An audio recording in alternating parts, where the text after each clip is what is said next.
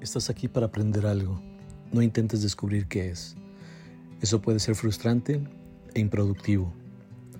Hay sentimientos que son difíciles de superar, más cuando no logramos conseguir algo que deseamos a la primera, ya sea porque no tenemos mucha tolerancia o porque no estamos acostumbrados a aceptar el fracaso como algo normal. Es algo que tiene que darse, que tiene que pasar, y además no es malo. Hoy en Creativo Radio con Ricardo Esparza, frustración. Frustrar es privar a alguien o a uno mismo de alcanzar lo que esperaba. La frustración nos genera reacciones emocionales que pueden reflejarse en ira, ansiedad o tristeza y muchas veces sufrimiento. Pero debemos tener claro que la vida no es perfecta, que las cosas no se dan siempre como imaginamos y que además muchas veces no está en nuestras manos controlarlo.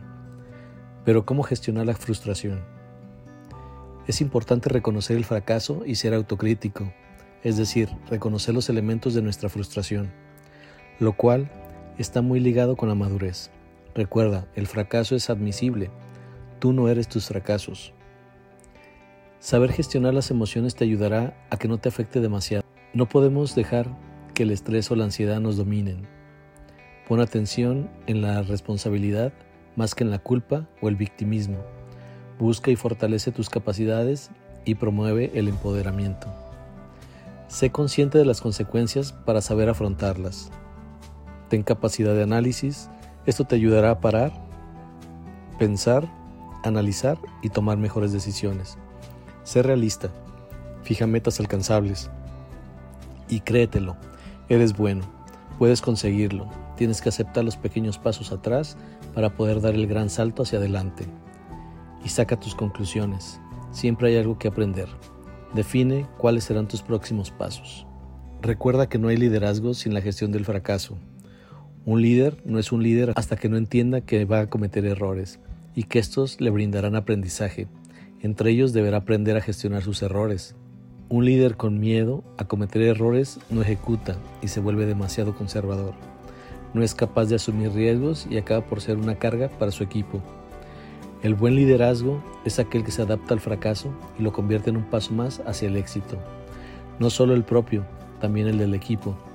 Una parte fundamental del liderazgo es dirigir los momentos de fallo y ver las oportunidades de crecimiento para convertirlas en un escalón más hacia el objetivo deseado.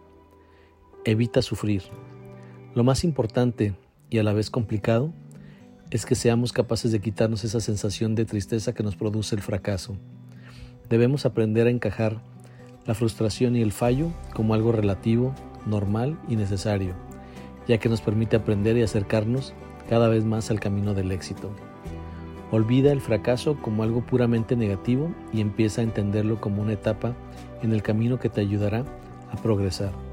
No somos peores por fracasar en algo, no somos malos en lo nuestro por no conseguir el éxito a la primera. Y como decía Bruce Lee, sin frustración no descubrirás que puedes hacer algo por tu cuenta.